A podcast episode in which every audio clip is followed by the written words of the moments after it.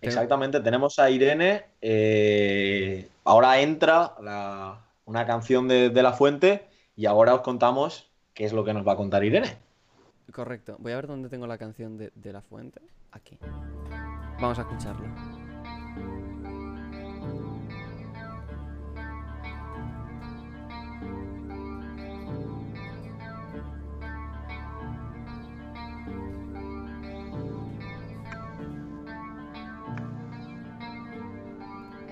Toco en oro lo que rozo, me siento tan poderoso. Vigila tu gato, parece estar rencoroso.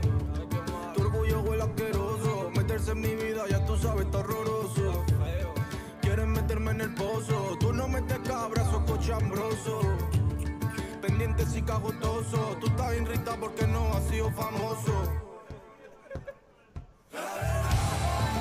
Hola, muy buenas. Antes de nada me presento, soy Irene Domínguez y estoy especializada en la literatura en relación con otras disciplinas artísticas, en concreto la música. Y hoy os voy a hablar brevemente de, de La Fuente, que además acaba de sacar su nuevo disco Descanso en Poder, donde ha buscado el asesinarse como artista al representar mediante un disco conceptual su carrera artística completa. Son 27 minutos que se corresponden con los 27 años que tiene, quiero pensar. De primeras es un artista difícil de encasillar musicalmente y que además lo está petando, pero no sabemos si es flamenco, reggaetón, trap. Podríamos decir que hasta rock, ya que en su proyecto anterior, Taifayala, está más cercano al disco de la ley innata de extremo duro que al resto de música urbana actual. Son descripciones suyas las de quejíos y autotune y música folclórica atemporal. Pero vamos al por qué tiene tanto éxito. Es curioso porque él mismo dice en su canción 1318 que lo mismo le escuchan pijas que en centros de menores. La verdad es que al fin y al cabo ha creado todo un mundo propio.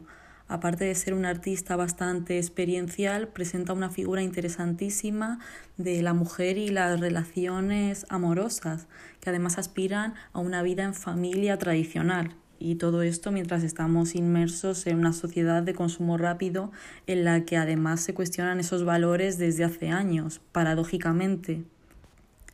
Reivindica también la cultura popular española y sobre todo andaluza, con homenajes a cantaores como Manzanita, Tijeritas, Ray Heredia, pero también poetas conocidos como Lorca y no tan conocidos como Javier Egea, que pertenece a la otra sentimentalidad, un movimiento que marcó el desarrollo de la poesía de los años 80. Ambos poetas procedentes de la Granada en la que se ha criado, que es el escenario de, de la fuente por excelencia y así, bueno, representa también el costumbrismo, la fraternidad entre familia y amigos e incluso la pobreza y lo que es ascender de clase social. Él afirma no ser un artista político, pero hay canciones como su Nana del Pordiosero que sí son prácticamente un alegato contra la pobreza.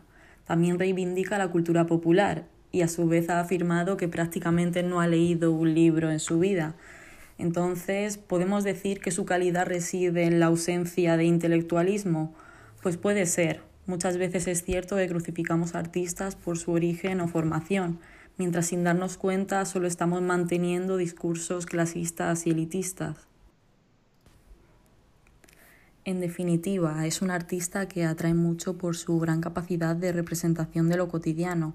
El tema del lenguaje también llama mucho la atención, ya que utiliza de forma recurrente palabras procedentes del caló, que es tan identitario en el flamenco, como Jurdeles en su canción Yalo Yale, que nos recuerda un poco al dame doblones de la niña de los peines, refiriéndose al dinero.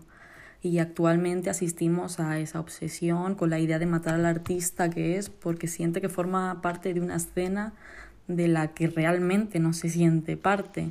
Yo siempre he dicho que tiene un pésimo marketing con muchas colaboraciones por su peculiar estilo, que no terminan de cuajar, como es el caso del famoso Guerrera junto a Zetangana, que es una canción que a mi juicio gana mucho más cantada por De la Fuente en solitario pero no deja de triunfar porque también al fin y al cabo propone una identidad nacional. Siempre se ha preocupado por lo que se hable de él en un futuro y no se ha sentido del todo cómodo con entrevistas o no ha conseguido muchas. Eh, no sabemos entonces qué será de De La Fuente a partir de ahora, pero a los 27 años sí que sin duda ha demostrado que es un artista polifacético que se desenvuelve en diferentes estilos, recordándome un poco al residente de Calle 13 en ese sentido. Al fin y al cabo es especial porque muestra una representación de lo que es el trasvase de culturas y rompe fronteras entre los géneros musicales, sin dejar de construir también un sentimiento nacional muy plural, una mezcla entre el pueblo gitano y payo que ha vivido en sus propias carnes. De la Fuente es Granada, es Andalucía y es España también. Así que totalmente es imposible que dejemos de hablar de él. Y ya está, hasta aquí todo por hoy. Un abrazo fuerte a todos y podéis seguirme en redes sociales, en Twitter Irene barra baja Domínguez GZ y en Instagram irene.domínguezg. Un saludo.